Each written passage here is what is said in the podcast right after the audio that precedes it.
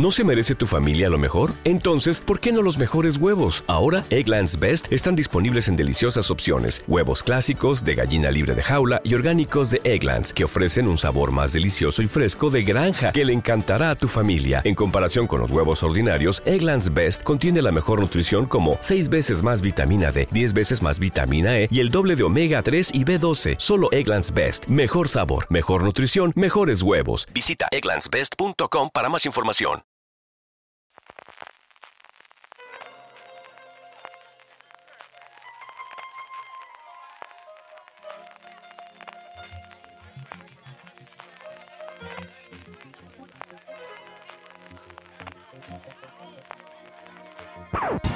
Bienvenidos a Top, el programa de fuera de series donde hacemos estas listas relacionadas con el mundo de las series de televisión que tanto nos gustan. Estamos ya en diciembre y es inevitable hacer balance de todo lo que hemos visto durante este 2019. Y si hay una lista que se corona como la reina de las listas en esta fecha, es evidentemente es la lista de las mejores series del año, que es lo que vamos a hacer en este Top. Yo soy CJ Navas, hoy me acompaña en primer lugar Valentina Moriño. Valentina, ¿cómo estamos? Hola, ¿qué tal? Estamos con frío, pero es invierno, es lo que hay. No, lo tuyo, lo tuyo sí es frío, porque aquí Francis Arrabal y yo, Francis, ¿cómo estamos? Pues cuando voy a Madrid con frío, cuando voy a Alicante o Málaga, un placentero invierno cálido, PJ. Pero cuando Valentina nos manda esas fotos de las temperaturas de Burgos bajo cero, hija mía, lo, lo que te tenemos en nuestros pensamientos, no lo sabes tú bien, ¿eh? Y la niebla, es que por las mañanas eh, no se ve más allá de 20 metros por la ventana, da miedo, por la noche es Ah. peor. Madre mía de mi alma, en fin. Vente pa' Alicante, vale, vente pa' Alicante, no seáis tontos. Que a mí el frío me gusta, casi tengo el gato encima todo el tiempo buscando calorcito. Vamos, como os decía antes, a hacer nuestras listas que, que hicimos hace un tiempo para tenerla para, para la página web, eh, para fuera de series.com y hacer además el, listado de alguna forma de las mejores series de 2019 que hicimos con las aportaciones de todos los colaboradores y todos los redactores de fuera de series. Antes de que vayamos con la lista, aunque luego comentaremos evidentemente las que se han quedado fuera, la gente dejó de canal, yo sí quería preguntaros, Valentina, desde que hiciste la lista a día de hoy, ¿cuántas cosas cambiarías? Eh, muchas cosas para empezar en la lista que hicimos de redacción, que sacamos las mejores series de 2019. Se me, se me olvidó poner mi número uno del año. Se me olvidó ponerle ese día, así que hoy lo he arreglado. y es cada vez que nos ponemos a hacer estas listas, hago cambios. No tengo un criterio unificado y en cada podcast que he grabado una cosa diferente. Cuando he grabado el sofá a la cocina, una cosa diferente. Y aprovecho cada lista para reorganizar, porque más o menos son las mismas series siempre aunque esta vez creo que ha entrado otra en el 10, no estoy segura. Ya no sé ni lo que he dicho antes, pero hoy tengo las 10 a día de hoy.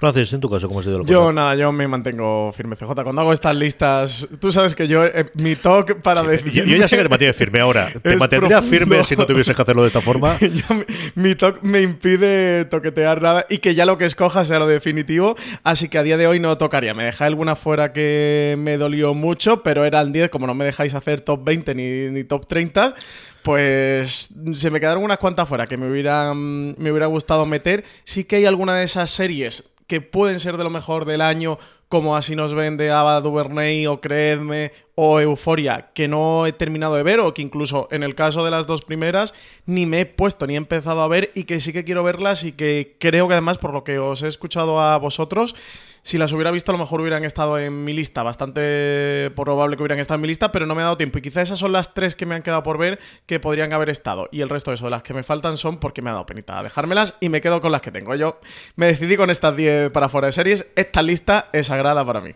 Yo tengo, sin exageraros, como 57. Eso, eso es todo lo que has salían. visto, CJ, eso no es lo mejor. No, de no, no, ni 2019. de lejos. He visto bastante, bastante más entre series y, y programas que tampoco iba a meterlo dentro de la lista y cosas similares. Sí, es que Perdona, es que luego eh, ves en Twitter la gente dice, ay, esta lista sí está bien porque ha metido tal serie y ves las 50 mejores series. Pues así yo también lo hago, claro. Claro, claro, así es. Jugar con las cartas marcadas. las 100 mejores series de 2019, así, no- así te aseguras de que no te falte ninguna. Tengo un montón, tengo algunas, como por ejemplo Boya Horseman, que no he terminado de verla por circunstancias totalmente vamos, ignorantes para mí. No, no entiendo por qué el hecho no la acabo de ver, pero esto de que quiero tener el momento tranquilo y hacerlo es una de mis series favoritas favorita de todos los tiempos y quiero verla con tranquilidad.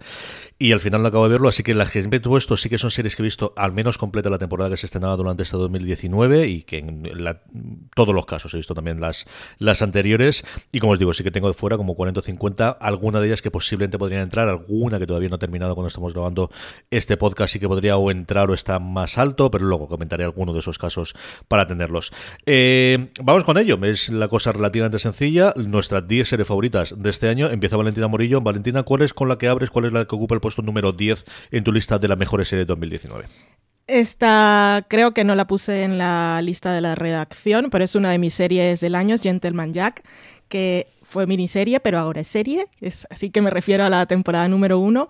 Y es que esta adaptación de la o esta crónica de la vida de Ann Lister que hizo Sally Wainwright es una maravilla y a mí al final me he quedado con series que aparte de que son mejores, realmente objetivamente podemos hacer una lista de las mejores series del año.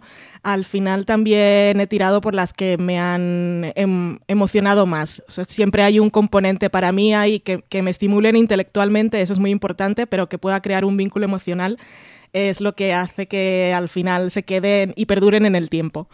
Y Gentleman Jack me lo dio todo, me hizo reír, me hizo llorar, me hizo tener miedo porque pudiese ser muy trágica y ese último episodio es que mm, fue realmente maravilloso. Eh, para toda la gente que le gusten las historias clásicas y eh, las historias victorianas o esos romances de Jane Austen, aquí tienes a dos mujeres, una de ellas es el héroe romántico y es realmente una maravilla y las actrices están espectaculares. Yo me divertí muchísimo con esta serie, es una de las que tengo pendientes, esta es una de las caídas durante la, época mm, de demasiado contenido. Yo esta también es de las que me tengo que poner al día, llegué a ver los dos primeros. Y nada, pues ahora que vienen estas navidades, que para también, también para eso es esta lista de las mejores series de 2019. Para nosotros ponernos al día, hacer los deberes y que también lo haga nuestra audiencia y ver todas estas joyas que nos ha dejado el año y, nos hemos dejado por ahí atrás. es que ni a nosotros nos da tiempo a verlo todo, ¿eh? Aunque se piense los oyentes que no dormimos, que en parte es gran verdad, ni a nosotros nos da tiempo a verlo todo. ¿Tu décima, Francis? Mi décima es The Lodest Boys, la voz más alta, serie de Showtime. Aquí en España se ha podido ver a través de Movistar Plus. Miniserie de siete episodios protagonizada por Russell Crowe, basada en una historia real, que es la historia de Roger Ailes, que fue el, director de mm, Fox News, que la convirtió en una de las cadenas más importantes, poderosas e influyentes de, mm, su época. Y principalmente lo que se centra en este de los Boys, en esta la voz más alta, es en esa fundación de Fox News, en ese canal conservador que irrumpe en Estados Unidos, con el 11 de septiembre alrededor y cómo se cuece mm, todo aquello, cómo es la relación con Rupert Murdoch y lo fundamental o lo esencial y lo que ocurrió con Roger Ailes, que, fue ese, ese caso de, acoso em, sexual que tuvo con varias trabajadoras de Fox News y que terminó finalmente propiciando que, fuera que, saliera a la calle, que fuera despedido de, de, la empresa y que fuera a los tribunales. Bueno, finalmente murió antes de que se resolviera mm, todo el caso. Ahora justo han hecho una película que se titula Bombshell. Yo creo que no le debe quedar demasiado para que venga Está para los Oscars, o sea, así que lo, tendremos como siempre en diciembre o en enero, pero es una de las que está con firmes candidatas, especialmente en, el, en la parte de eh, las actrices que representan a todas sí, las... está Nicole Kidman, está Charlie Theron, tiene un auténtico repartazo. Aquí teníamos a Sina Miller interpretando a la mujer de Roger Ailes, a Beth Tilson Ailes, que es irreconocible. De hecho, yo creo que fue el tercer o cuarto episodio que por los ojos pensé, digo, es Sienna Miller y me fui a buscar en IMDb y sí que era ella. Bueno, está Seth MacFarlane, un muy buen reparto. Una historia muy dura eh, y muy cruda, pensado todo el tema este de, acoso sexual a, a, empleados, acosos sexuales que fue saldando por el camino con acuerdos de confidencialidad y demás. Una historia muy dura, eh, pero que te habla también de las miserias humanas y creo que una serie muy necesaria de ver. Sobre todo es una serie que era el, escándalo Weinstein antes de ser el escándalo Weinstein y que al final nos queda bastante lejos en España porque sí que es cierto que pues pues todo por la importancia de Fox News y por el personaje en Estados Unidos sí que se habló bastante del en Estados Unidos, pero aquí quizás eh, Valentín era un personaje bastante más conocido más, desconocido que Weinstein o todo lo que vino posteriormente con el mito. Sí, si no estábamos siguiendo actualidad de Estados Unidos se quedaba un poco al margen porque como era de no del entretenimiento sino de las noticias, pues igual el nombre no era muy reconocido. Ahora que estamos hablando de esto, quiero aprovechar para avisarle a la gente que dejó de ver The Morning Show, que el octavo episodio si lo hubiese visto antes, habría estado en la lista de mejores episodios del año. Me ha sorprendido muchísimo y hay columna en Fuera de Series sobre este episodio. Este, al final se va a quedar una serie redonda y verás tú con todo lo que le ha llovido para los Globos de Oro. Es que la serie está bastante mejor de lo que empezaron a salir las críticas de Morning Show. Yo voy por el quinto que me queda atrasado, pero porque llevo unas cuantas series atrasadas, pero Morning Show la estoy viendo. Creo que le hace daño el primer episodio, como la mayoría de las series de Apple, que le hace daño el primero, pero luego a partir de ahí creo que la serie no para de crecer se ha metido los globos de oro en esta cosa loca. Yo creo que Watchmen debería estar en los globos de oro ante Morning Show. Pero bueno, y mm, The Lowest Boys, la voz más alta, es otra de la que se está metiendo en premios. ¿eh? En los globos de oro en miniserie también está. Mi décima, eh, voy a hablar un poquito de ella porque Valentina después hablará largo y tendido de ella, como todos suponemos, que es Euforia. Euforia es una soplodero fresco y algo moderno. Es cierto que HBO sabía lo que tenía entre manos, igual que no lo sabían con Chernobyl, al menos estas sí que sabían lo que ocurriría. Y lo que nos planteaban también es cierto como un... Eh, papel de vamos a hacer de Zendaya una el salto de, eh, de Disney a, ser una intérprete de otro tipo de series diferentes y con otro tono distinto, yo creo que fue mucho más que eso. Tuvo un elenco más allá del, del papel de Ru que interpreta a Zendaya, que lo hace tremendamente bien, espectacular. Tiene un montón, incluso personajes secundarios como por ejemplo Fezco, del que a mí me, me encantó, pero sobre todo yo creo que la serie de la relación de ella con Jules y una Hunter Schaefer, la que yo desconocía total y absolutamente, que creo que está sencillamente sublime en esta primera temporada de Euforia, que sabemos que es segunda temporada, que nos llega en verano, que nos llegó, que nos comentó ya en HBO, y como de eso va a hablar mucho más Valentina, me voy a callar, que ella lo hace mucho mejor que yo cuando habla de Euforia. Voy a hablar de Euforia. Valentina, tu novena, que todavía nos queda un rato para ella. Mi novena es Así nos ven, la miniserie de Ava DuVernay, que no ha visto Francis, y está aquí básicamente, perdura en mi memoria por el final del primer episodio que es ese momento en el que se encuentran por primera vez esos chicos a los que ha estado manipulando la policía para que den declaraciones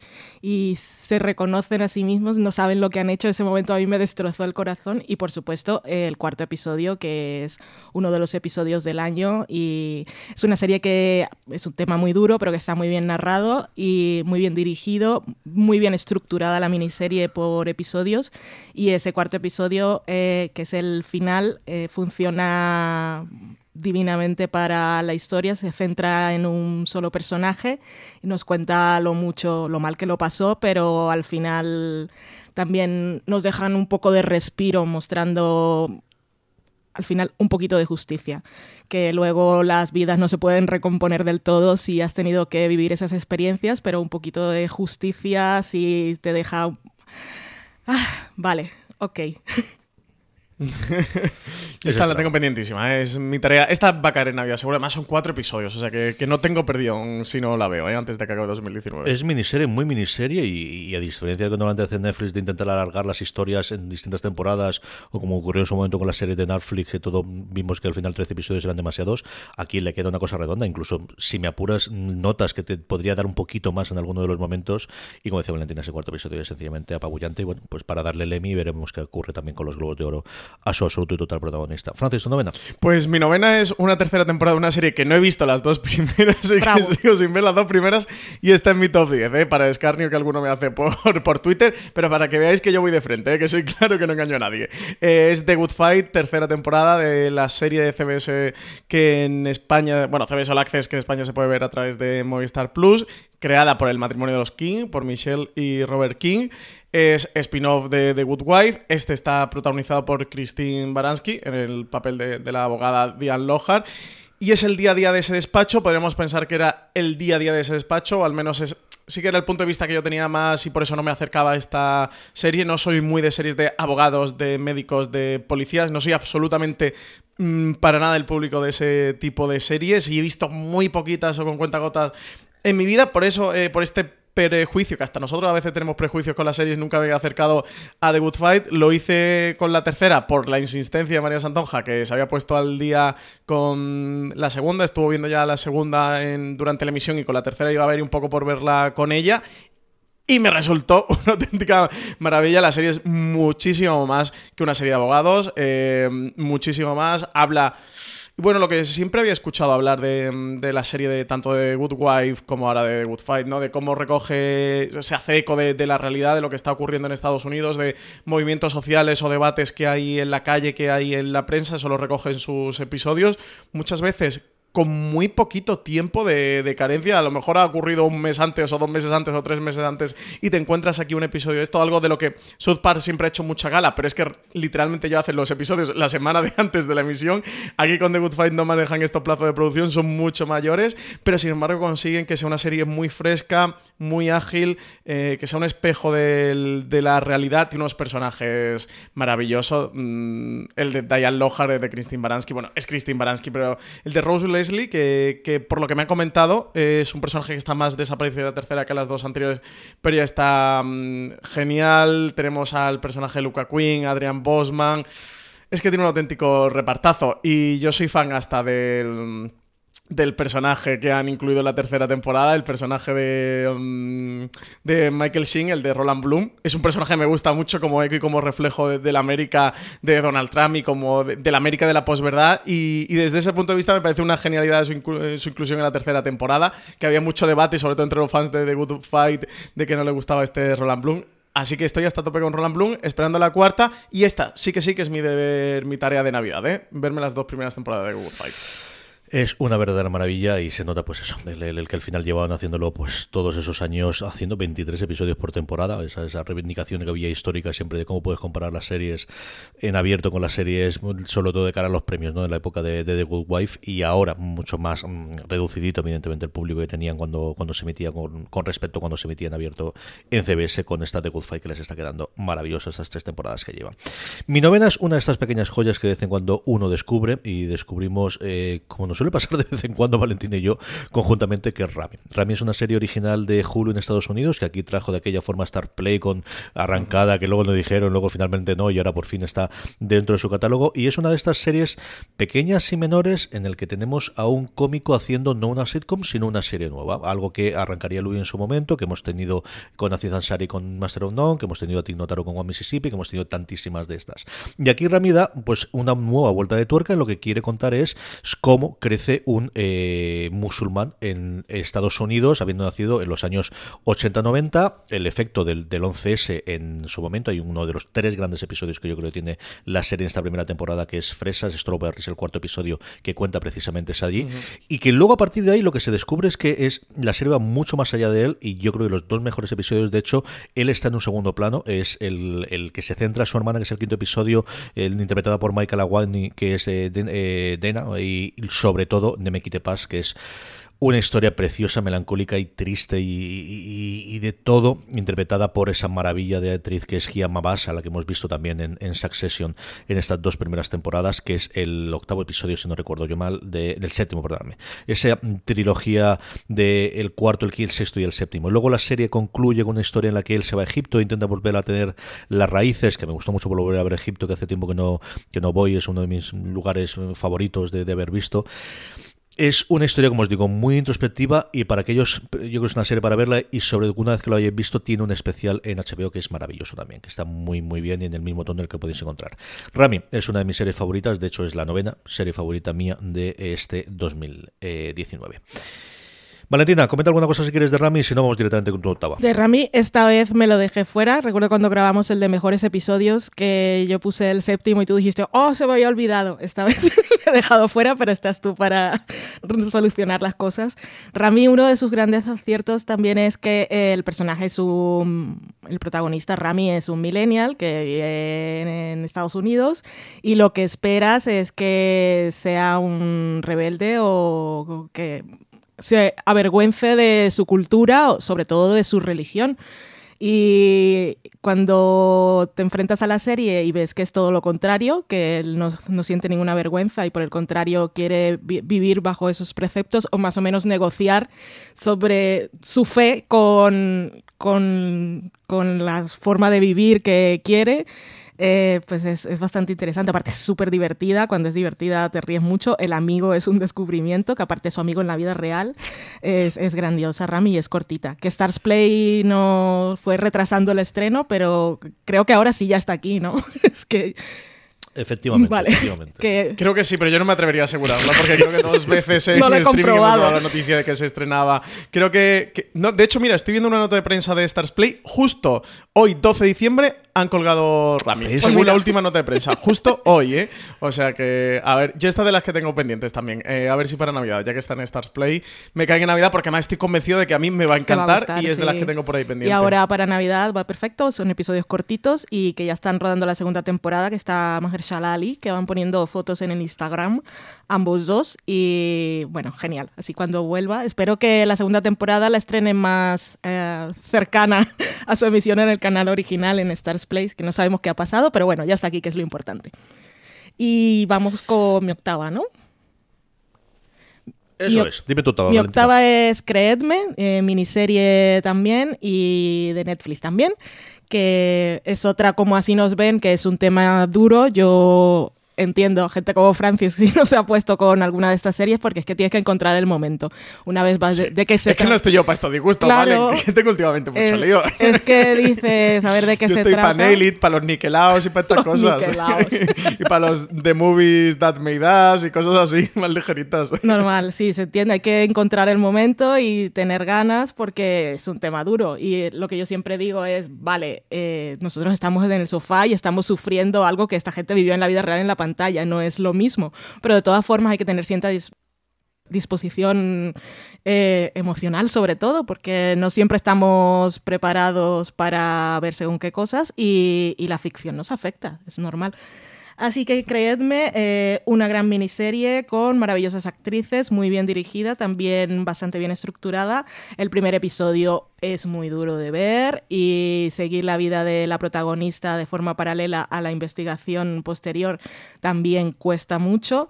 Pero en el momento en el que entran las dos detectives, que son Merritt Weaver y Tony Collette, eh, también consiguen crear un- una serie de investigación policial que es eh, entretenida, es muy clásica, que no, va, no es nada efectista, te muestran cómo son los procesos de investigación, pues lentamente aburridos muchas veces. Hay un episodio en el que el personaje de Merritt Weaver eh, se pasa horas y va de primero la vemos en el trabajo y después sigue en su casa, los hijos se duermen a su lado en el sofá y ella sigue hablando por teléfono preguntando por eh, si por una matrícula de coche o algo así.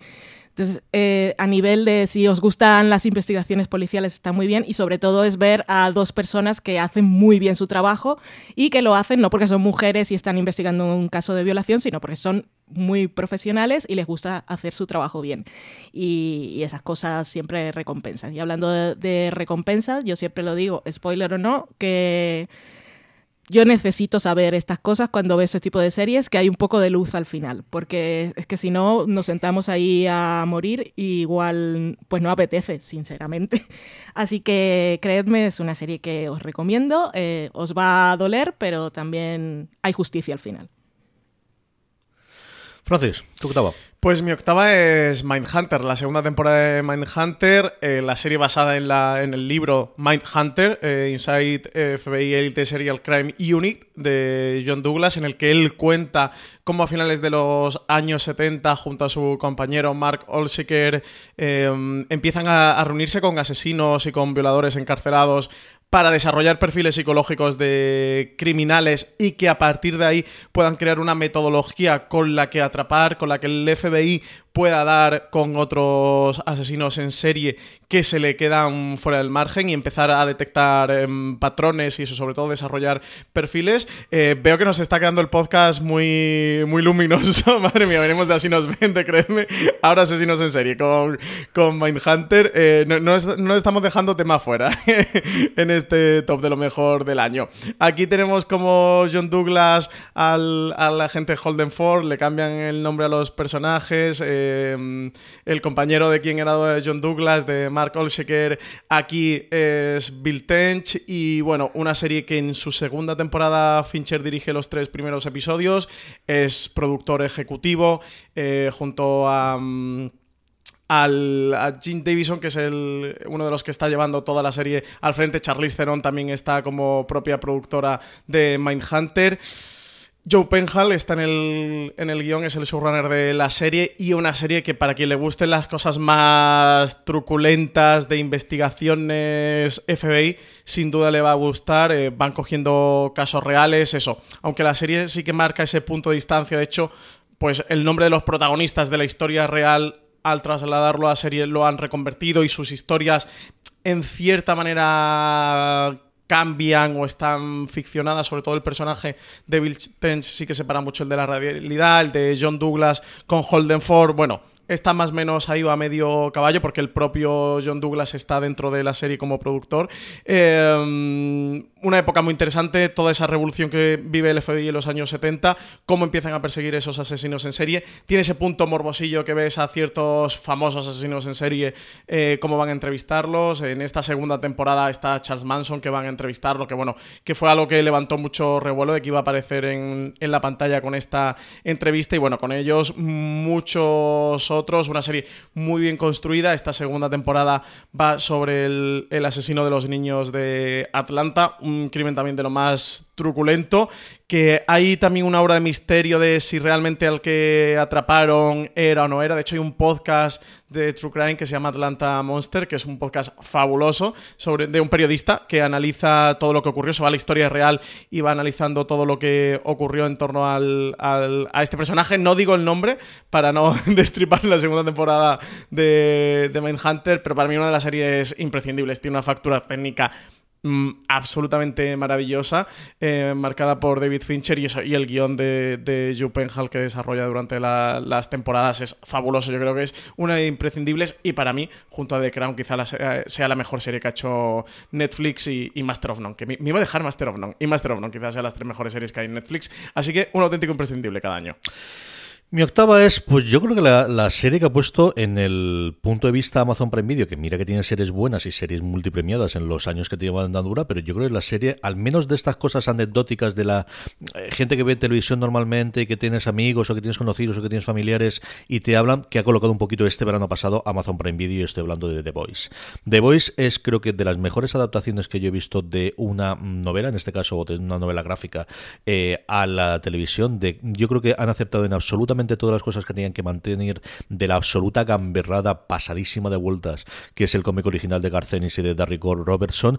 Y yo creo que Eric Kripke de verdad que aquí se ha lucido. O sea, ha sabido coger exactamente lo que tenía que coger, cómo podía adaptarlo, manteniendo las escenas icónicas que los que hemos leído la, la novela gráfica, el cómic original, teníamos ganas de ver desde el primer momento, pero aún así dándole el cambio para poder contar una historia distinta, diferente, más acorde con los tiempos actuales que cuando se escribió la novela gráfica y descubriendo nuevos personajes y la importancia de otros personajes. Al final, eh, el protagonista absoluto de The Voice eh, es Billy Butcher. Aquí tenemos un Car Urban que queda como un personaje secundario, coge mucho más importancia Haggy del que tiene en el propio cómic y sobre todo, eh, yo creo el gran descubrimiento de Anthony, de Anthony Starr como de Homelander, que es un, mm. lo que sería Superman en nuestro mundo si no estuviese unos padres acogedores y, queridísimos como fueron los Kent, que yo creo que es apabullante. Un elenco de secundarios que están también maravillosos en todos los estilos y luego una Elizabeth Shue que yo creo sinceramente es lo mejor que le he visto en muchos años a esta mujer y mira que ha hecho cosas grandes sobre todo en la gran pantalla ¿no? The Voice a mí yo creo que fue una sorpresa ha empezado a marcar esa tendencia de esta revisitación o de esta revisión de los de los superhéroes que hemos he visto también a final de años con Watchmen. Y es una serie yo creo recomendadísima. Me extrañaría mucho que a cualquiera nos oiga eh, en este momento no les haya llegado alrededor no haya visto alguno de los episodios. Yo creo que ha sido uno de los grandes fenómenos o al menos fenomenitos y especialmente aquí en España. The Voice del cual ya empezamos a ver un poquito del teaser de la segunda temporada y no tiene pinta de que vaya a tardar mucho es mi octava serie favorita desde el 2019 Marina, tu séptima. Mi... Valentina, perdóname. ya te digo yo cómo te la cabeza. Ya te digo yo, ves tú. Si es que necesito vacaciones de Navidad ya. Valentina, tu séptima. Mi séptima es The Crown, de la que no voy a hablar mucho porque sé que por lo menos alguno de los dos la incluirá y en un puesto más arriba. No sé por qué la he puesto aquí, porque he reorganizado todo. Una gran serie, poco que decir, muchísima gente la ha visto, los que no.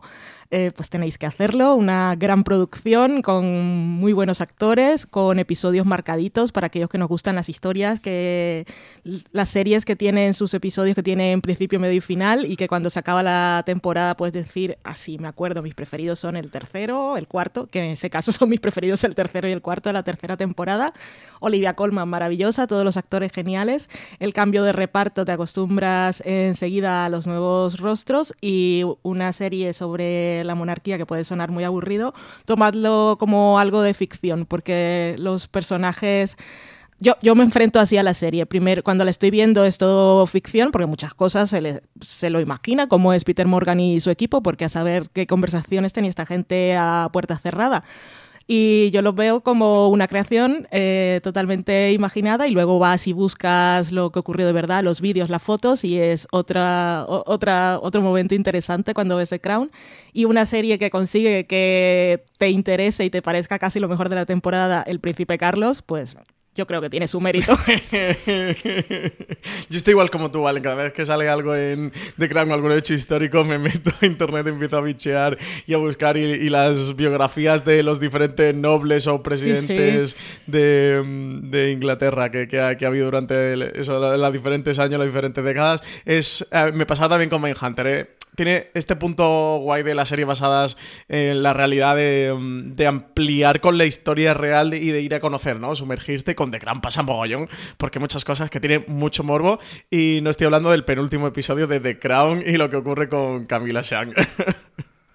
Francis, ¿cuál es tu siguiente? Pues mi séptima posición es para... Mm, quizás de las dos, tres series que más me ha conquistado el corazón. ¿eh? Fíjate que lo tengo en séptima posición, pero fue una serie que me tocó mucho. Quien nos oye en streaming lo sabe porque di bastante la turra con ella. Doy fe. bastante, bastante. Hablo de Fossey Verdon, una miniserie de FX, de estas maravillosas series, joyitas que nos deja FX cada año. Está creada por, por Steven Levenson y es la historia del Bofossi, de, bueno, quizás uno de los cineastas, coreógrafos y directores de mm, teatro más influyentes que ha habido en la historia y su mujer, mm, compañera y fiel amiga, Gwen Verdon, una serie que reivindica mucho la figura de ella, que sí que ella está reconocida como una de las mejores de los musicales, de la historia del, musical, pero sí que el peso más eso de cineasta, director y, coreógrafo lo ha tenido siempre um, Bob Fosse. Aquí la serie que adapta un, libro en el que sí que ponen en valor la figura de Gwen Verdon dentro de toda la obra artística de Bob Fosse, eh, la miniserie lo toma como punto de mm, de partida de este libro de, de Fossey, escrito por Sam Wesson. Y una serie maravillosa. Bob Fosse está interpretado por Sam Rockwell en un Sam Rockwell que te lo crees eh, absolutamente. En un ejercicio de friquismo me puse en YouTube una entrevista de, de Bob Fosse, una entrevista real, y viendo imágenes de Sam Rockwell interpretando a Bob Fosse. Y es que es él desde la caracterización, el que no dejas de ver a Sam Rockwell porque tiene una cara muy característica, pero la gestualidad, la expresión es que incluso la voz, eh, que por eso me puse las los dos vídeos comparados, es que la voz que consigue desarrollar Sam Rockwell es tremendamente parecida a la que tenía um, Bob Fosse. Y una Gwen Verdon interpretada por Michelle Williams, que ella también está absolutamente maravillosa, que te transmite esa dulzura, esa inteligencia del personaje de todo lo que vivió y todo lo que sufrió en su época y de ser una mujer como, como ella en la época que le tocó vivir. Mm, referente de, su trabajo son las nominaciones que han ido cosechando y de hecho mm, la propia Michelle Williams ganó el Emmy a Mejor Interpretación Femenina en Miniserie y, eso, todas las nominaciones que han cosechado, de verdad una serie absolutamente maravillosa que te cuenta la historia, empieza con cuando Bob Fosse está poniendo en pie, mm, creo que era Sweet Charity y bueno, luego pasan por Cabaret, por supuesto sale Cabaret en un episodio fantástico, sale también un poquito de Lenny, sale All That Jazz que, que empieza a ser el, final de, de Bob y cómo ponen en pie ese musical en Broadway de Chicago. Y una de las escenas más duras que he visto este año en la pantalla, lo he visto en la última escena de, de Fossi Verdon CJ. El otro día en streaming nos preguntaron con qué habíamos llorado este año en las series de televisión y se me olvidó esta escena. Fíjate, con esta se me saltó las lágrimas. ¿eh? Dije que yo no soy de llorar, que no lloro con la serie. Mentí, con esta no me acordaba, con la última escena de Fossi Verdon. Mm, mm, se te saltan las lágrimas, porque a su manera de ser, ¿eh? porque eran dos personas eh, cargadas de humanidad, con muchas de las virtudes de los seres humanos y muchos de los defectos, ambos, Bofosi más todavía, pero ambos eh, es una serie tremendamente humana y al final la relación desde su punto de vista tan bonita que tenían los dos y ese final de cómo acaba todo es tan metafórico y poético. Eh, sabía en parte la, historia de Bob y en parte la conocida de Gwen Verdon no. Eh, a través de ver Fosse y Verdon estuve investigando más y sobre todo quería saber si ese final de la miniserie había sido así en la historia real. Y sí, si la habéis visto o la vais a ver, ocurre así. No voy a decir lo que ocurre ni cómo ocurre por no haceros spoiler, pero ocurrió tal que así. Y de verdad, no me puede parecer más eh, poético y más que vaya con la vida del propio Fossi y de Gwen Verdon y qué duro es todo esto que, ocurre. Nada, que tenéis que verla, ¿eh? ¿eh? son solo ocho episodios y están en HBO España. Mi séptima la segunda temporada de Barry, que es una serie que es mucho mejor de lo que debería ser. Esto al final es un proyecto personal de eh, Bill Hader junto con su compañero de aventuras, un actor muy conocido en Estados Unidos por hacer Saturday Night Live, pero que al final tenía la parte cómica y lo que hace aquí es pues una cosa de acción, una cosa de melodrama, una mm, punto de inicio que podría ser una comedia totalmente alocada como es un asesino a sueldo mm, que ya viene tocadito de serie porque es un antiguo militar que encuentra solamente el poder funcionar siguiendo eh, matando a gente y que por una circunstancia que ocurre en el primer episodio de la primera temporada descubre que igual su vocación es ser actor o que al menos se encuentra con una pequeña familia dentro de un conjunto de actores que intenta ser alguien en el universo de Hollywood. A partir de ahí es una serie absolutamente delirante que, que acabó con un cliffhanger brutal al final de la primera temporada que a mí me ya veremos a ver, primero si es segunda temporada y segundo cómo lo mantienen. Se llevó un montón de premios, incluido uno para Henry Wickler, que nunca lo había ganado en su, lo más conocido en su momento, que era haciendo de The en, las series de los años 70 en Estados Unidos. Y se marcó una segunda temporada que a mí me dejó absolutamente patidifuso. Empezando por el que siempre controlamos todos, que es el quinto episodio, ese Ron y Lily, dirigido por el propio Bill Hader, que es esos episodios que haces cuando tienes muchísimo control de tu serie y tienes muchísima confianza en ti mismo. Y nuevamente dejándonos una segunda temporada con un cliffhanger a la altura de la primera temporada y con un momento de, de acción de los mejores que he visto este año. Barry, su segunda temporada es mi séptima serie favorita de este 2019. Ronnie Lily es una locura de episodio. Yo recomendaría a todo el mundo, fíjate que sabes que yo con Barry tengo esta relación de amor-odio que... Mm, siento todo el rato que es una serie que disfruto y que veo y que bien, pero que a todo el mundo a mi alrededor y sobre todo a la crítica americana le fascina mucho más que a mí, que no le veo tantas, tantas virtudes quizás, eh, la, bueno, la segunda temporada eh, crece, es una serie que va increciendo, pero ese episodio, el quinto de Ronnie Lily, para alguien que no vaya a ver Barry, que no piense verla, de verdad le recomendaría que lo vea, porque además creo que lo puede ver sin el contexto demasiado de la dinámica de los personajes, y las conoce evidentemente mejor, pero creo que puede verlo y es que es tan divertido y es tan locura de episodio que yo le recomendaría a todo el mundo acercarse a el de los mejores episodios del año, ¿eh? ese Ronnie Lily. Valentina, tu sexta. Pues voy a hacer un cambio de estos de posición que me gusta hacer para que vaya la cosa fluida, porque yo tenía a Barry en el quinto lugar, pero ya que hasta Francis ha hablado de ella, pues aprovecho y ya comento y hacemos el cambio, que tampoco me molesta que la otra serie se mueva un puesto. Y Barry, sí, genial. Una serie que yo ignoré en su primera temporada, aún con los premios, y que no me puse a verla hasta antes de que se estrenara la segunda y me sorprendió, me conquistó. Es muy estimulante a, nivel de dirección. Es que descubrir que Bill Hader, una persona la que a mí me daba bastante igual porque solo lo tenía relacionado con Saturday Night Live y luego ver lo que es capaz de dirigir y, de actuar también, pero el elenco de gente que se ha rodeado, eh, descubrir también a Sarah Goldberg, la actriz que hace de Sally, y no sé, esta segunda temporada ha sido maravillosa de principio a fin. Ese quinto episodio sí es verdad que, bueno, llama mucho la atención y como dice Francis, lo podéis ver si os apetece saber de, qué habla tanto la gente, porque es un episodio embotellado, podemos decir, o un episodio autoconclusivo. Lo podéis ver como una historia totalmente independiente. Que porque sorprende y es delirante, como dice eh, CJ. Así que ahí lo tenéis, el quinto episodio. Pero a mí es que el octavo episodio me dejó lo eh, con todo lo que mm. significa para la nueva temporada y no solo la escena de acción, el cliffhanger, sino lo que significa también para el personaje de Sally, que en un momento en que recibe un poco lo... Es, un personaje que se enfrenta a una situación muy complicada en esta temporada en la que tiene que poner una parte de su experiencia vital en el monólogo teatral que quiere hacer en, la escuela esta de actuación. Y siempre se debate entre si contar la, la, verdad o hacerlo más ficción, porque la verdad la avergüenza de alguna manera. Y ella se quiere mostrar como una heroína y es un conflicto tan, tan, tan, tan profundo y ese último episodio a mí me dejó con el corazón en el suelo cuando la gente la, la aplaude y ella no sabe muy bien qué es lo que ha hecho y qué significa. En fin, maravilloso Barry. Es que parece mentira que con esa premisa y ese póster, es que a el póster me echó para atrás. Ese, el póster de la primera temporada, Bill Hader con su cara de Bill Hader de Saturday Night Live, eh, frente a un espejo de camerino que se gira y mira un poco la cámara con una pistola en la mano y yo digo, pues esto es una patochada. Y no, nada que ver, muy profunda.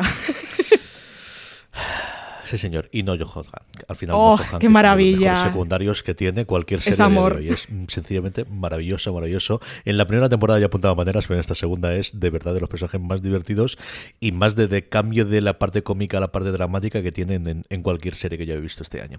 Francis, ¿tu sexta? Pues mi sexta es Juego de Tronos. CJ, nada más y nada menos. Última temporada, octava temporada de una de las series más importantes de esta década. Quizás hubiera tenido otro desarrollo, quizás hubiera tenido más episodios que no hubieran precipitado tanto, la serie estaría más arriba. Pero bueno, al final que, los árboles no nos impidan ver el bosque. Esto es Juego de Tronos, ha tenido mucho hateo durante esta última temporada porque han ocurrido cosas con las que la gente no estaba demasiado de acuerdo. No voy a decir el qué, entiendo que todo el mundo que está aquí ha visto Juego de Tronos o la mayoría, y si no lo ha visto no le importan tanto los spoilers, pero me los voy a ahorrar aún así. Yo he disfrutado mucho cada uno de los episodios. He disfrutado cada episodio como un evento, como si fuera un, un, mundial en el que vives cada partido de tu selección siguiéndolo, despertándome a las 3 mm, de la mañana era, estaba viendo el episodio, la mayoría de ellos en simultáneo. El último, por supuesto, eh, lo vi. Ese episodio de la larga noche me parece un auténtico hito de la historia de la televisión. Es fascinante. Yo de verlos en las campanas y de Iron Zone también los disfruté mucho. Hay ciertas cosas que me pueden gustar más o menos, pero mm, no se puede dejar de reconocer que, la serie es un serión, que esta temporada es una octava temporada enorme, es muy grande la escala de producción, de dirección y, del cierre de toda esta gran historia, esta epopeya que han construido con, con, Juego de Tronos. Eso, quizás a lo mejor hubiera estado más arriba. También te digo, lo que tengo puesto más arriba es que son cosas que me han dejado absolutamente fascinado y al final Juego de Tronos ya había alcanzado cotas tan altas que, que es difícil no seguir sorprendiéndonos por mucho la larga noche que tenga. Así que nada, sexta posición para Juego de Tronos, J. Mi sexta lo comentaba antes Francis y es The Good Fight, una The Good Fight que yo, mm, mira que con The Good Wife a partir de lo que ocurre en la quinta temporada dejé de verlo y hay episodios que me van faltando, pero esta me fascinó desde su primer momento, me parece que es una serie bueno, pues al final algo tiene el agua cuando la bendicen y esa es de las pocas series que veo regularmente en cuanto se emite el episodio. O sea, de los pocos momentos de a lo largo de todo el 2019 de episodio episodio voy a verlo justo cuando salga el mismo día que sale. Uno de ellos es The Good Fight y como os decía antes, al final algo tiene que tener para sentarme allí y para poder verla semana tras semana. Es uno de mis lugares felices, es una serie que siempre me deja una sonrisa en la boca a lo largo del mientras estoy viendo el episodio. Tiene momentos más dramáticos, más divertidos, más alocados, más eh, inteligentes. Creo que es una serie tremendamente inteligente sus tramas que sigue funcionando bien como episodio independiente. Yo creo que una de las grandes cosas es en el mundo en el que tenemos de contar historias seriadas, en el que se nos olvida la importancia del episodio, el que existan como series como ella, como The Crown, que luego volveré sobre ella, en el que siga teniendo ese sentimiento de esto es una historia cerrada y luego con las tramas horizontales y todo lo que quieras, pero tenemos una historia que te contamos de principio a final, que es cierto que el procedimental, como en este caso, al final no deja de ser originalmente una serie de, procedimental de abogados, te lo permite, pero es mucho más que eso. Yo creo que es una grandísima acierta. Está disponible aquí en Movistar Plus, está las tres temporadas. Vale muchísimo la pena, en mi opinión, que la veáis. The Good Fight, su tercera temporada, es la que ocupa el puesto número 6 en mi top de este 2019. Estamos ya a mitad, Valentina. ¿Cuál es tu quinta después de haber movido a Barry? Ahora voy con mi quinta. Yo quería decir que The Good Fight no está en mi lista, pero también me uno a las recomendaciones. Yo soy, como vosotros, The Good Fighter.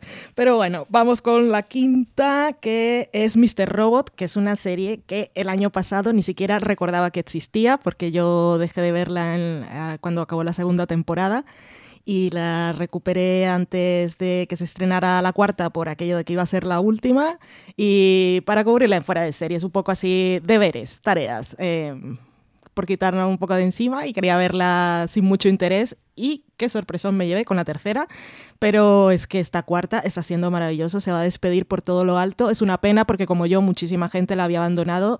Es cierto que la segunda temporada fue un poco bajón con respecto a la primera, o fue la impresión que nos quedó porque la primera era muy sorprendente o era algo novedoso, y la segunda parecía que simplemente era un juego narrativo de engañar al espectador con aquello de la figura de Mr. Robot y que eh, Elliot es un narrador no fiable, pero no.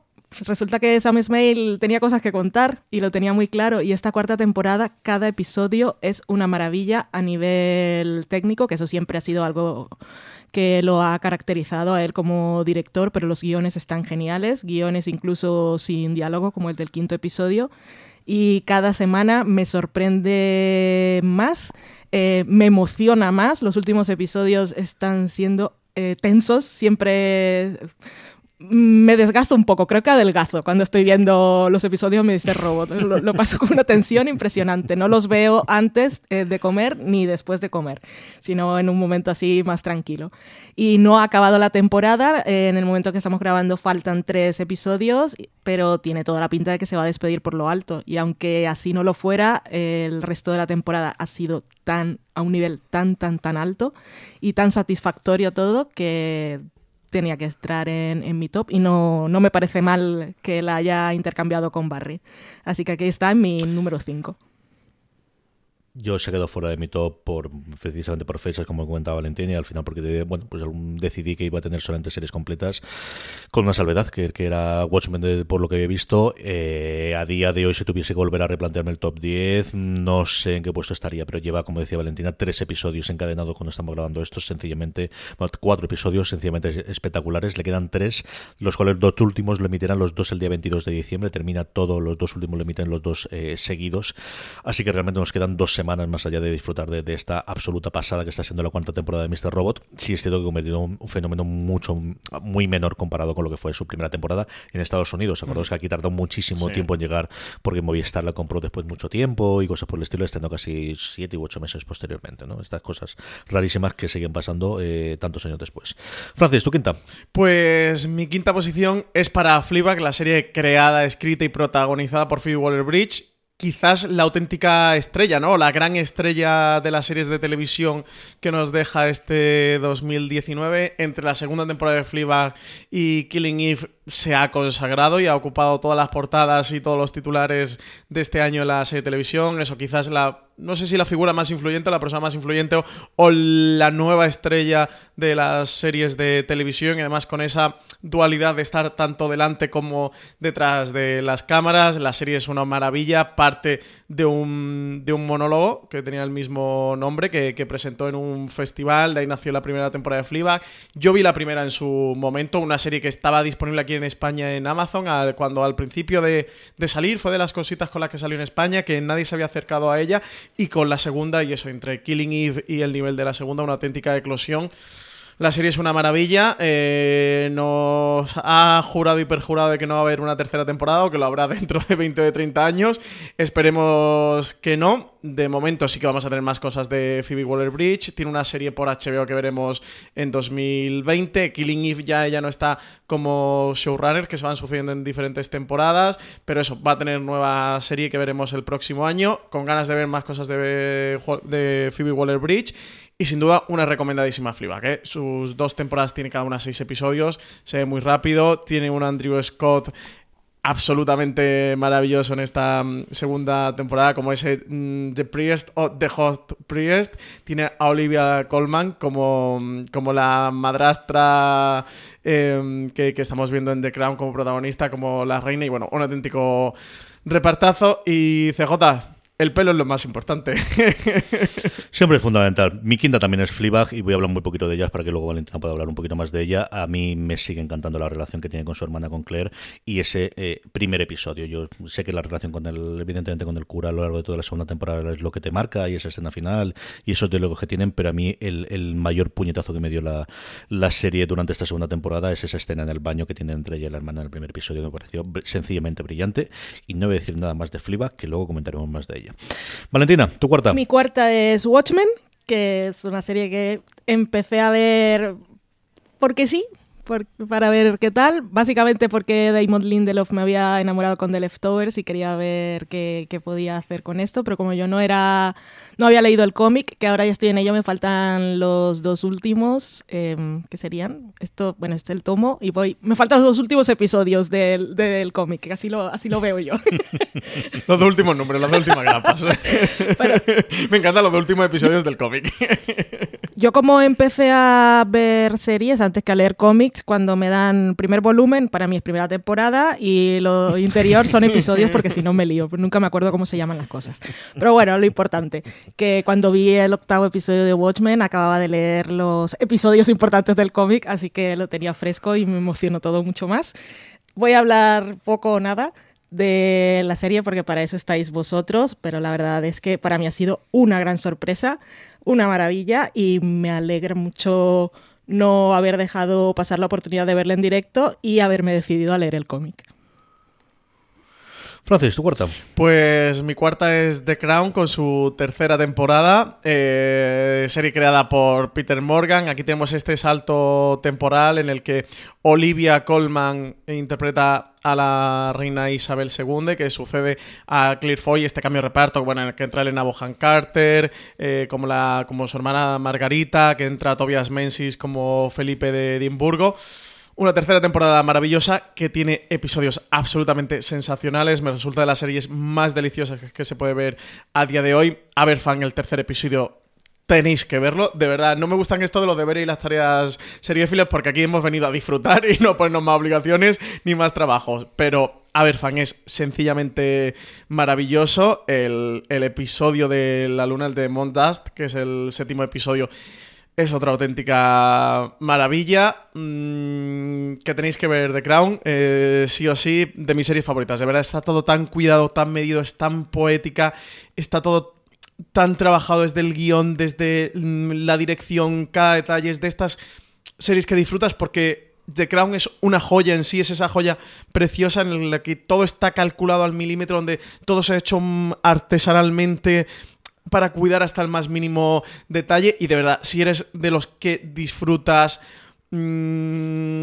todas esas capas, si te gusta ver el guion hasta donde llega, ver la dirección hasta donde llega, es que en The Crown te lo vas a pasar tan bien, es que tiene tantas cosas de las que hablar en cada episodio, eso, cada detalle, cada plano, cada frase mm, colocada en su guion que es una delicia. Eh, te diría que para mi gusto CJ le he puesto muy baja, pero es que lo que viene por arriba, es que lo que tengo por arriba, es que es mucho también. Es que me sabe mal decir que Ground está la cuarta o que Fliba la quinta o que Juego de Tronos la sexta, pero es que la vida nos viene así de duras a nosotros. Que las listas tienen estas cosas, ¿qué le vamos a hacer? ¿Cuál es mi cuarta? Pues mi cuarta es Chernobyl. Chernobyl yo creo que es de las cuatro o cinco series que han dominado la conversación en distintos momentos del año, la que menos se daba por ella, incluida la propia cadena, ¿no? El de ayer precisamente estábamos en la presentación de HBO España contándolo el 2020 y la propia eh, jefa de comunicación de, de HBO España, Tatiana Carrera, decía que ni siquiera ellos eran capaces o, o, podía predecir que sí, que, que tenía sus cosas, que tenía sus actores y tenía la previsión y al final es Chernobyl, pero que ellos jamás podríamos imaginar. Yo creo que es el mayor fenómeno nuevamente de la anécdota que yo he visto que creciese alrededor mío de gente, pues de compañero de trabajo, de amigos, de familiares que ven series pero dentro de un orden tampoco nos pasemos y que las ven las temporadas completas y que sabían lo que existía en Netflix, pero yo creo que es el gran descubrimiento que ha tenido HBO España, una coproducción entre HBO y Sky, de hecho ahora está disponible en Sky, Sky se quedó con Catalina la Grande, con Helen Mirren que pasó sin pena ni gloria y Chernobyl fue el pequeño gran fenómeno de ese coletazo final después de Juego de Tronos y antes de que llegase Fleabag y especialmente en España, yo creo incluso ha tenido muchísima recursión aquí en España que en Estados Unidos, al menos nuevamente de forma anecdótica y sí que por lo que nos ha confirmado la propia HBO de, de las conversaciones informales que hemos tenido con ellos. Por lo demás es una serie para sufrir, para sufrir mucho, para pasar un mal pero es sencillamente apabullante y escenas que recordaremos durante muchísimo tiempo. Chernobyl es mi cuarta serie favorita de este 2019. Estamos ya en el podio. Valentina, tu mi tercera. tercera es Euforia, que habías dicho que iba a hablar de ella. ¿Os imagináis que después de toda la vara que he dado no la pongo? Pues eso me pasó con Fleabag, que dije que era la mejor serie de la década y se me olvidó ponerla en la mejor serie de 2019, porque la vida es así, nos liamos. bueno, eh, Euforia es la serie quizá con la que me he tenido el vínculo emocional más fuerte. estimula intelectualmente, porque si os gusta fijaros en cositas de dirección, en esta serie se hacen cosas maravillosas y todo tiene un sentido, no es nada artificial y no es mira lo que hago porque puedo o porque tengo presupuesto o porque me han dejado mucho tiempo, sino que es, es como que realmente sirve para trasladar eh, la emoción de los personajes. Eh, utilizan todos estos recursos técnicos, los movimientos de cámara, y es realmente maravilloso. Eh, los personajes están geniales. parecía que después cuando se emitió el primer episodio, porque era una serie protagonizada por adolescentes y porque estaba en HBO y porque salían, eso que salía 30 penes en una escena de vestuario parecía que la serie iba a ser una cosa efectista o provocadora o simplemente para llamar la atención, nada más lejos de la realidad. Y mm, la relación de Rue y Jules, como decía CJ antes, es una de las cosas más bonitas que me ha dejado la televisión. Zendaya está impresionante, eso yo de verdad necesito que le den el Emmy. Eh, que los Globos de Oro no la hayan nominado, pues me parece, me parece raro, porque es una estrella, pero igual es una estrella muy joven y no les interesa mucho codearse con ella, porque viene de Disney o igual la ven todavía en Spider-Man y no les parece que esté suficientemente a la altura para hacerse fotos y para disfrutar de los canapés, que es lo que parece que le gusta a los 90 miembros de la Asociación de Prensa Extranjera de Hollywood. En fin, Euforia es, es maravillosa, es realmente bonita. Todos los episodios. También es una serie que, en la que se trabaja mucho la cosa episódica y el final de temporada fue maravilloso aún la sigo teniendo de fondo de pantalla en el ordenador y no creo que la quite. Francis, tu tercera. Pues mi tercera es tu cuarta, CJ, Chernobyl. Eh, una maravilla de miniserie, lo que tú decías. Ese fenómeno que hemos visto últimamente creciente, que parece que, que ya no se den o que sean difícil de darse por porque sabemos mucho de las series antes de que se estrenen y porque las propias cadenas conocedoras de su producto pues lo potencian más o menos. Eh, parece, o era el, como el patito feo de ese acuerdo de coproducción entre HBO y Sky. Como tú comentabas antes, eh, Sky en España se había quedado Catalina la Grande, con Helen Mirren como esta miniserie histórica, con mucho dinero de producción que lucía muy bien. Y el patito feo pues se convirtió en cisne y este cine, cisne es Chernobyl. El último episodio es mm, apabullante. Apabullante no voy a decir cómo se llama porque no sería capaz de recordar el título innombrable eh, que tiene, pero es sencillamente... Mm, es que es una maravilla. Me faltan las palabras para, para describir solo esa escena eh, de Valerie Legasov interpretado por Jared Harris que también se sale por todos lados con esa pizarra explicando lo que pasó realmente en Chernóbil. El reparto también está sensacional. Stellan Skarsgård, como ese Boris Shervina. Eh, tiene a Emily Watson como Ulana Komiuk, que es un personaje que han creado mm, para la serie y que Craig Massin eh, contaba como dentro de todo el sistema de la URSS, las mujeres, las únicas dos ramas donde tenían puestos de poder y responsabilidad eran dentro de la científica y de, y de la médica, y como con este personaje de Emily Watson, pues quieren dar eco y, mm, y que hubiera también un personaje femenino importante dentro de, de ese dúo que formaban Valery Legasov y Boris Shervina. Hay que ver Chernobyl, aunque creo que esto ya todo el mundo lo sabe y que todo el mundo la ha visto. Una auténtica sorpresa, una serie imprescindible. Como tú decías, CJ, se sufre mucho porque la serie es bien dura. Creo que la serie no se corta un pelo. Creo que si hacías Chernobyl era para hacerla exactamente como ha hecho Craig Massin. Un Craig Massin que también nos ha sorprendido a todos. ¿eh? Venía de resa con Las Vegas y sus Scary Movies. Y oye, se ve que como ya se la pasa suficientemente bien, necesitaba un Chernobyl. Y mm, muy bien, no sé. Hay que ver Chernobyl. Serie fantástica. Y deja escuchar el podcast oficial. O sea, aunque os domines un poquito en inglés, vale la pena. Al final un podcast que también fue parte del fenómeno, lo encontrábamos eh, sistemáticamente en la lista de lo más eh, escuchado en España, siendo un podcast en inglés dentro sobre todo de, Apple Podcast, donde tenían más difusión ellos por venir de Estados Unidos, y que vale muchísimo la pena y de alguna forma ha, eh, ha puesto en boga ese boom que hay con, con los podcasts de, recaps o de, after shows de, los distintos series de televisión que es cierto que existían antes, que existieron después, pero que de alguna forma la parte oficial y el propio Game Machine lo está haciendo ahora en Watchmen junto con Damon Lindelof.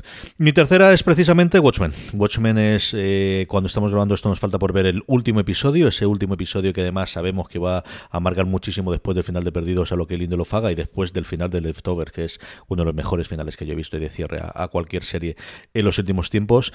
Yo pude ver, igual que la prensa, seis episodios antes de que, antes de que comenzase la emisión de los mismos y ya me pareció que era sencillamente apabullante, sobre todo el quinto y el sexto. Hemos tenido en los últimos dos episodios, el séptimo y el octavo, muchísimo avance y, muchísima unión con, el, con la novela gráfica original es una serie maravillosa de la que Francis y yo hablamos todas las santas semanas, 20 minutos exactos. Nunca nos pasamos ni uno solo. Ah, 20 minutos. me 21, 22, CJ.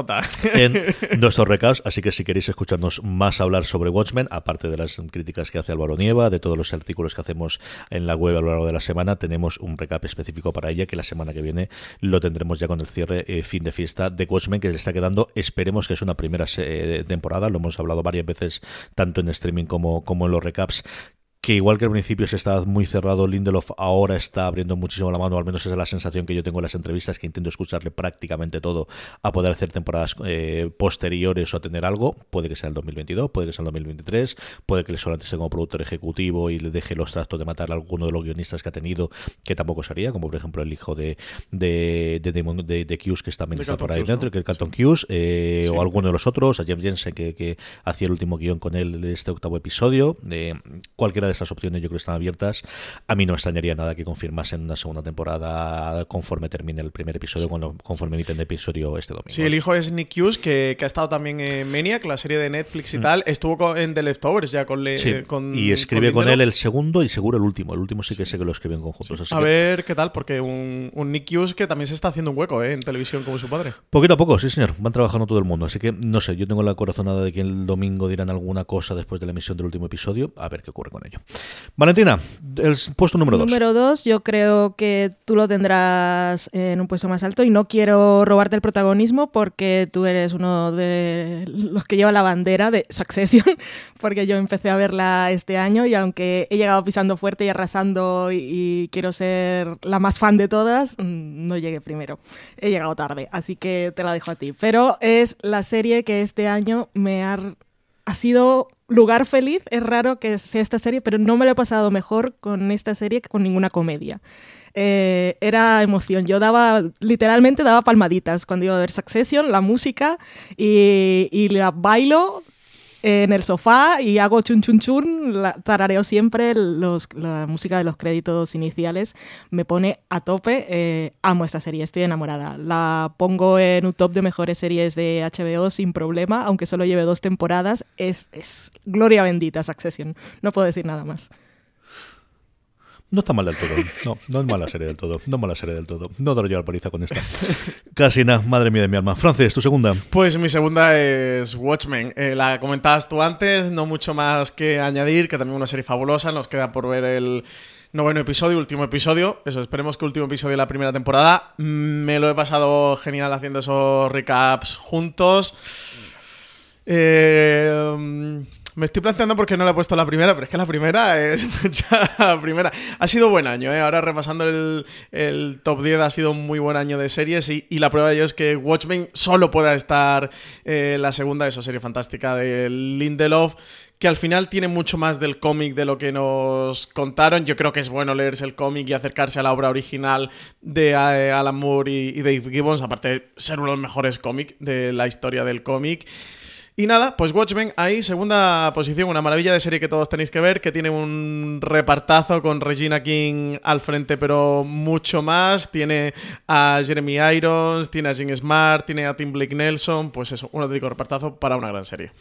Aquí ya todo vamos a repetir, mi segunda es The Crown. Yo siempre cuento que con la segunda, la primera temporada llegué tarde, esta es una de las grandes, mm, pues nuevamente, de, de, de, de prejuicios que yo tenía de qué me van a contar a mí sobre la corona británica que me vaya a traer, y recuerdo que fue Javier Olivares, lo comentó un montón de veces en una charla que tuve, bueno, un, seminario realmente que dio aquí en Alicante, en el que hablaba maravillas del episodio de la niebla, que es el cuarto, el quinto, creo recordar, de la primera temporada, y es cierto que con, sabiendo que estaba Lidgo como Churchill, era la cosa que me atraía, que al final es una de las figuras históricas que siempre me ha traído a mí de la política, especialmente británica, me acerqué a ella, me gustó muchísimo la primera temporada, pero con la segunda tuve una absoluta y total revelación. Yo recuerdo haber visto todos los episodios de la segunda temporada que lo pasaron todos a prensa previo y, y alucinar con toda ella, parecido a como ocurrió con esta tercera. También de nuevo Netflix pasó todos los episodios previos a, la emisión, pude verlos todos antes. Ese cambio, como comentaba antes Valentina, de, los actores, que mira que cuando lo veías en estrato era tremendamente complicado donde venías, por mucho que fuese Olivia Colman, después de ganar el Oscar, y por mucho que le habíamos visto previamente un montón de cosas y sabemos que está bien, pero es que Claire Foy, de verdad que en esas dos temporadas le había dado muchísimo, muchísimo peso. Y creo que al final tardas un episodio o dos episodios hacerlo, al menos en mi caso. Mi mujer, por ejemplo, sigue sin estar nada convencida, a ella le sigue gustando mucho más Claire Foy. A ver, fan, es el episodio que yo más eh, me he sentido durante todo este, este, este año. Es un episodio que a mí me, me, llegó muchísimo de, dejarme hecho polvo durante todo el, el, resto del día. Y es nuevamente una serie en la que episodio a episodio tenía eso de tocar madera y pedir de por Dios que, que no haga un episodio malo. Por favor, que este no sea malo, que este no se cae y no se te cae nunca. Tienes episodios en los que recuerdan mal, pero al final logran hacer episodio tras episodio mm, maravilloso y encantador. También tiene un, un after show que os recomiendo, especialmente los dos primeros que entrevistan a Peter Morgan, que escuchéis toda la parte de cómo él se plantea la creación, esa defensa, dices, no, no, si esto es una obra de ficción, basada en todo lo que tú quieras, pero que al final, cuando la ficción se choca con la realidad, bueno, pues tenemos que hacer estas cosas y luego ya está Wikipedia o están los libros para que tengas. Dicho eso, él eh, em, se enorgullece de decir que tiene la mayor biblioteca sobre la historia de la monarquía británica, que puede estar posiblemente fuera de la biblioteca general o, el equivalente suyo a la biblioteca nacional, que no recuerdo ahora el nombre que tiene en el Reino Unido, ¿no? Es una maravilla de serie. Si habéis tenido esos complejos hasta ahora de, de qué me van a contar a mí, de verdad acercaros a ella. Tres temporadas tenemos. Estoy loco por ver la cuarta temporada con una Margaret Thatcher, mm, con Gillian Anderson, que desde que se anunció yo estoy loco por ver qué va a hacer con esta cuarta. Esa es mi segunda, The Crown. Su tercera temporada, igual que las dos anteriores, está disponible en Netflix. Valentina, cerramos con tu primera. mi número, uno, es Fleabag, que con esto ya me reconcilio. Es que no supero no haberla puesto en el top de mejores series de fuera de series, porque por mi culpa no quedó más alta, porque yo la habría puesto. Es que no lo entiendo, de verdad. Pero para mí, serie de la década y serie del año. Eh, podemos decir bastante poco ya de Phoebe Waller-Bridge y de su serie. Es, es, una maravilla, es un pequeño milagro que una serie como esta, que empezó como algo tan pequeñito, eh, se haya convertido en algo tan influyente en, en, la década y en este año. Cuando hablaba CJ del final de, The Leftovers, dejó, dejó aquí una idea para, para que hagamos top de mejores finales de series porque el final de Fleabag para mí es el final por ahora. Yo creo que ella dice eso de, pues igual vuelve cuando tenga 50 años Fleabag, pero lo dice un poco para, no me molestéis más, por favor, de verdad. Es que es, es tan perfecto, es de las series que más me ha emocionado este año, pero luego eh, me ha hecho reír muchísimo. Eh, destacabas tú, eh, CJ, la escena del baño pero luego, por ejemplo, el, monólogo de Christine Scott Thomas. O a mí lo que me sorprendió ya más fue a, nivel formal el juego que hace con el punto de vista y su recurso de, romper la cuarta pared, cómo, cómo lo transforma en esta segunda temporada, cómo todo tiene sentido, para qué lo utiliza.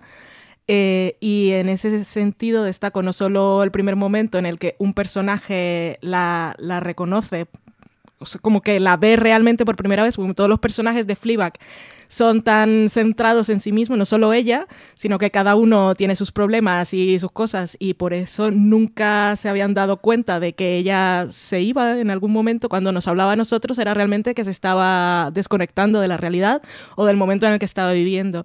Y cuando hay un personaje en la segunda temporada que dice, ¿qué ha pasado? Es, para mí eso es tan profundo, tan emocionante, pero en ese sentido eh, fue el final creo que del quinto episodio en el que hay una escena sexual en la que por primera vez coge la cámara y dice, adiós, no os necesito aquí. este momento es para mí, es maravilloso. El final es bonito y precioso, uno de los mejores finales de la historia para mí, esta serie mm, es una maravilla. Phoebe Waller-Bridge, ojalá la tengamos durante, durante muchísimo tiempo. Soy, soy, soy muy su fan. Tenemos muchísimas, bueno, yo creo que todo el mundo, ¿no? Es el, yo recuerdo de, durante dos meses, podcast, Valentina, que tú además hoy sí, un montón de podcasts americanos y de entrevistas, no había podcast en el que no hablasen de Fleabag, cualquiera, cogieses al que cogieses, el creador que fuese, hiciese lo que hiciese, no tengo tiempo para ver nada, pero he visto Fleabag, era la conversación absolutamente todo el mundo. Sí, sí, sí. Que quizás haya sido el fenómeno eso junto a Chernobyl, ahora Watchmen, Juego de Tronos, porque Juego de Tronos en su momento, han sido estos fenómenos del 2019. Y un fenómeno de la industria, Valentina, de lo, que comentaba, era todos los puñeteros creadores diciendo quiero ser como ella cuando sí, sea mayor. Sí, sí, eh, lo sorprendió a todos porque también podría, es algo que también es muy de nuestra era, es porque tanta gente habla de esto, voy a verlo, pues no era para tanto, no era el caso. O sea, todos decían, tengo curiosidad, voy a ver qué es, pues realmente hay talento. Y, y todos, todos estaban flipadísimos. Eh, yo recuerdo de los podcasts que sigue pasando cuando van al TV Top 5 me encanta ese podcast, ¿eh? ¿eh? Es un poco el streaming de fuera de series, pero luego tienen siempre también los creadores, que esa parte está muy bien. Y, y, yo me sorprendí, que ya lo he dicho en algún otro podcast, fue en la alfombra roja de los Emmy, como cada persona que entrevistaban decía que había visto Fleabag, que tenía ganas de conocer a Phoebe Waller-Bridge, que ya la había conocido en una fiesta era lo mejor que le había pasado en la vida. Y también es... Eh, es bonito ver que dentro de la industria reconocen el talento y se admiran y que eh, la gente no tiene esa competencia que tenemos los fans, que cuando alguien dice que algo le gusta en Twitter siempre sale alguien, ah, pues, pues no está bien, pues a mí me gusta lo otro o lo tuyo no es para tanto. Y que la gente que esté haciendo series además se dedique a ver series, eso también es bueno porque para la industria y para que se estimulen ellos y para que salgan nuevos proyectos. Francis, tu número uno. Pues antes de decir el número uno, tengo que decir una cosa sobre Watchmen, que se me ha olvidado. Y si no, eh, me voy a ir a disgusto de, este podcast, que es que el quinto y el sexto episodio, especialmente el sexto episodio, es de lo mejor de este año en televisión. ¿eh? Que se me ha olvidado comentarlo antes con Watchmen. Hay que ver ese This Extraordinary Being, la historia que nos cuentan de justicia encapuchada y que hace de Watchmen eso, pues que la haya colocado en mi segunda posición, pero tampoco quiero que entierre al quinto, porque el quinto que nos cuenta en la historia de, de Looking Glass también es fascinante. Así que nada, reivindicado ya esos dos episodios que se me ha olvidado antes con Watchmen. Mi primera posición es para Succession. Eso, te voy a dejar a ti el tiempo, CJ, porque tú eres el abanderado de, de esta nación y, y, representa Succession. Yo me puse al día, porque bueno, lo comentamos en streaming. ¿Te acuerdas cuando se estrenó Succession, aquel primer episodio ¿Mm? que, que aborrecí tanto por lo que ocurre al final del primer episodio? Que me llegó a ser tan desagradable que, que, no fui capaz de continuar con la serie. Fíjate que viendo ahora ese primer episodio, viendo ahora ese final, me hace mucha gracia el final, ha cambiado desde luego mi perspectiva, conociendo a esta familia de los Roy, a este um, clan de, de, de un emporio mediático, eso, conseguí terminar la primera temporada y ponerme al día con la segunda, pues a falta de dos episodios, de los dos últimos episodios, y poder ver el final con todos juntos, la serie fantástica. Eh, los Roy tienen que ser vuestra nueva familia, aunque un poco lejana, pero es la familia a la que os tenéis que acercar esta Navidad. Y CJ, yo creo que tú vas a hablar de ella, ¿no? Pues si queréis que hable más de Succession, hablaré. Sí, yo esta es la, la, que tuve la cruzada y la bandera durante este año, junto con hasta cierto punto de Crown y a cierto punto de Barry y también Rami, pero Succession es la que desde el primer momento a mí me gustó el primer episodio, me gustó desde el primero, vi esos mimbres que tienes y sobre todo recuerdo cuando estábamos hablando de qué es la nueva Juego de Tronos y en algún momento yo no sé si, si a todo lo paso de decir pues esta podría ser o lo que tengo claro es que la nueva Juego de Tronos era algo totalmente distinto mm. a Juego de Tronos, como Juego de Tronos fue la nueva Los Soprano y era algo totalmente distinto a lo que era Los Soprano.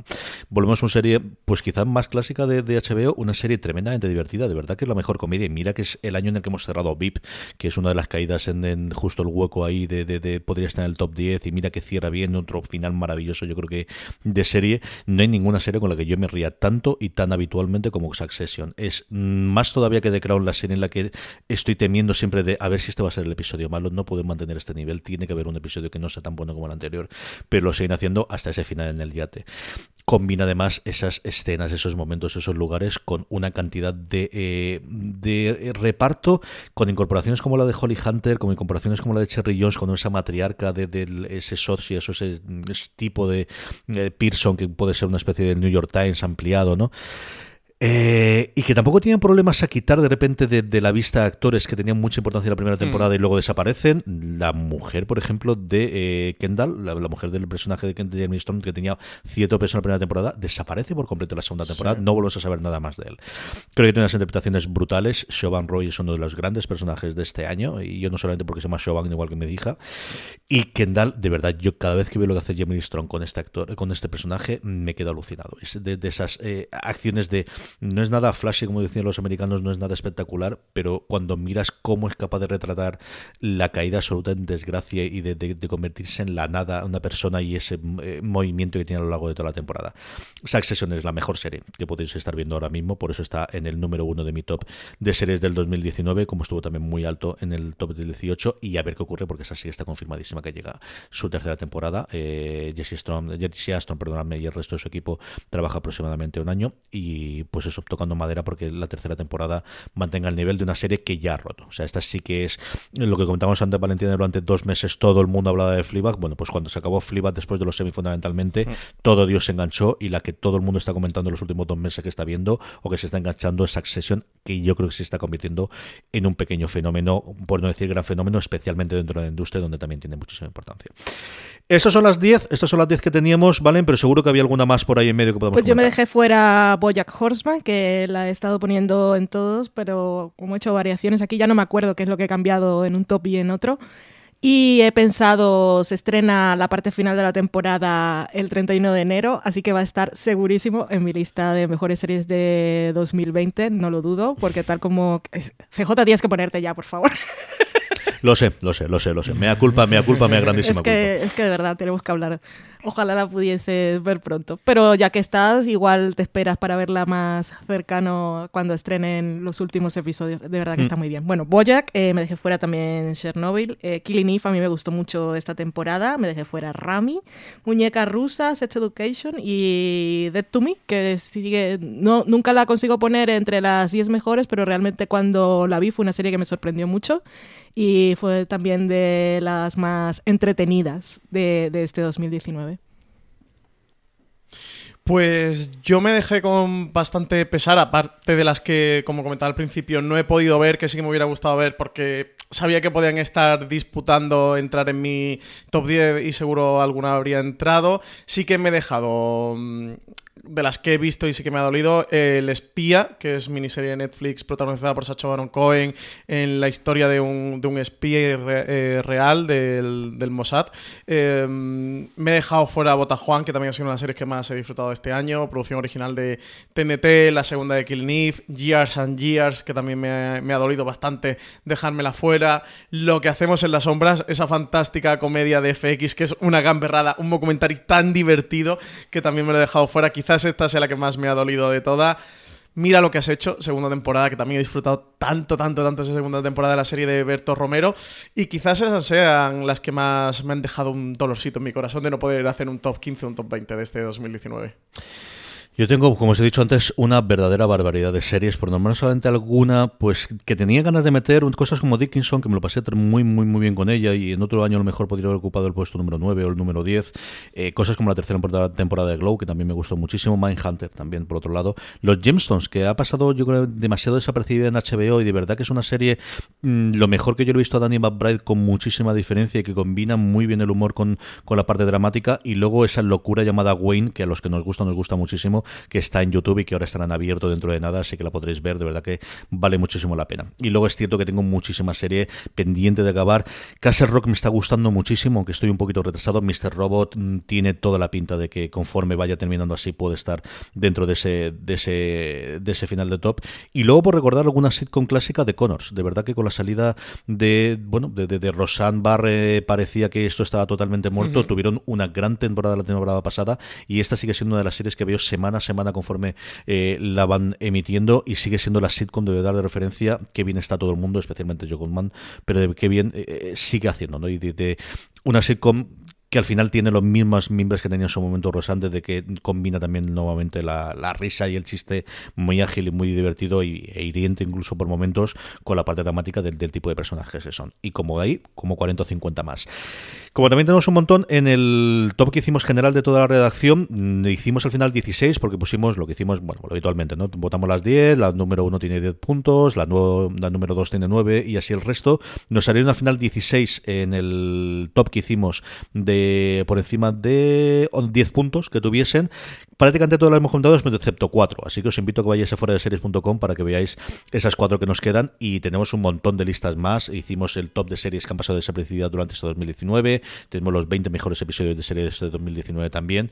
Y Mario más, bueno, pues lo que toca hacer este final de década y además final de año, que nos hemos hartado hacer listas, que también creo que es otra labor. El, Tim Goodman, que había sido el, director, bueno, el, crítico eh, principal de The Hollywood Report, que acaba de dejar su trabajo hace cuestión de un mes, decía que fundamentalmente su trabajo a día de hoy era recomendar joyas ocultas y hacer listas que la gente se pueda recuperar y que pueda hacerlo. Y es cierto que al final, bueno, pues el tener estas listas y especialmente de cara a Navidad, en el que de alguna forma tenemos un poquito más de tiempo para recuperar estas series, yo creo que vale muchísimo la pena poder hacerlas. Valentina Morillo, mil millones de gracias por este programa y hasta el próximo programa de Fuera Gracias de Series. a vosotros, hasta el próximo programa. Don Francis Arrabal, hasta el próximo programa. Pues hasta el próximo, y sí, sí que sí nos divierte hacer estas listas, ¿eh? aunque nos den quebraderos de cabeza y nos duele un poco el corazoncito a veces por dejarnos cosas que nos gustan, pero sí que muy divertido. Esta es una de las labores divertidas de, este nuestro trabajo.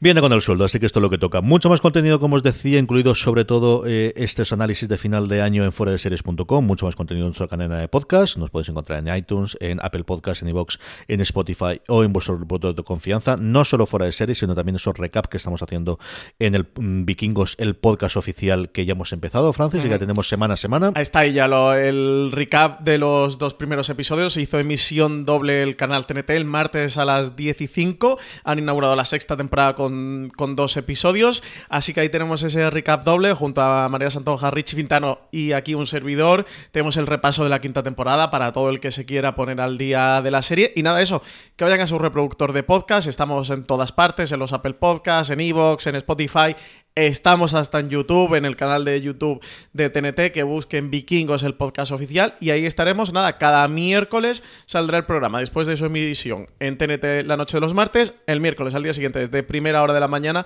va a estar ese podcast recap. Y nada, animar a todo el mundo que se vaya a ver Vikingos a TNT el martes por la noche y el miércoles de camino al trabajo, a la universidad, al colegio, a hacer sus tareas, al supermercado, que escuchen Vikingos, el podcast oficial. Pues como siempre os despido y acabamos. Eh, gracias por escucharnos y recordad, tened muchísimo cuidado.